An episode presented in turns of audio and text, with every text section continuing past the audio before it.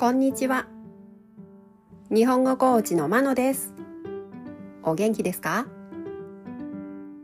このポッドキャストでは、日本語のいろいろな表現を紹介します。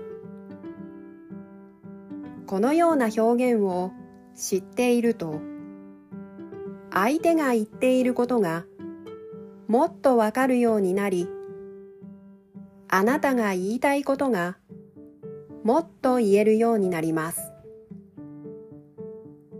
今週はひらがな一文字の言葉を紹介します。今日のひらがな一文字の言葉ははです。はは意味が3つあります。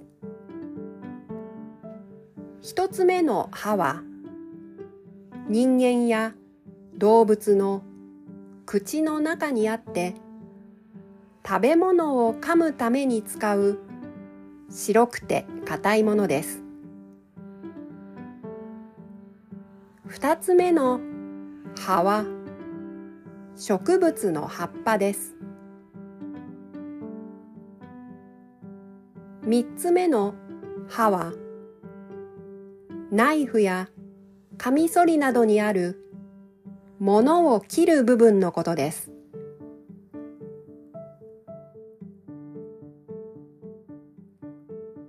例文です。1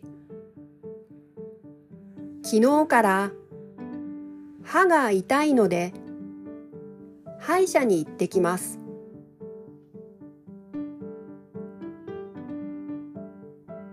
2大根の葉で浅漬けを作りました。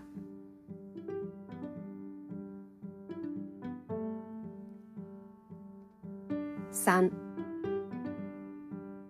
カミソリの刃で指を切ってしまった。